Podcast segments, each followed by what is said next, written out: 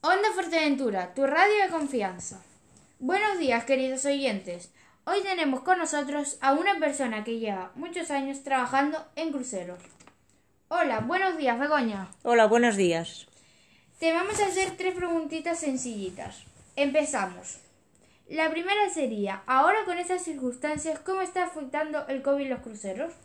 Pues la verdad es que con esto ha cambiado bastante todo, ya que ahora hay que seguir varios protocolos y muchas actividades que se hacían antes ahora no pueden realizarse.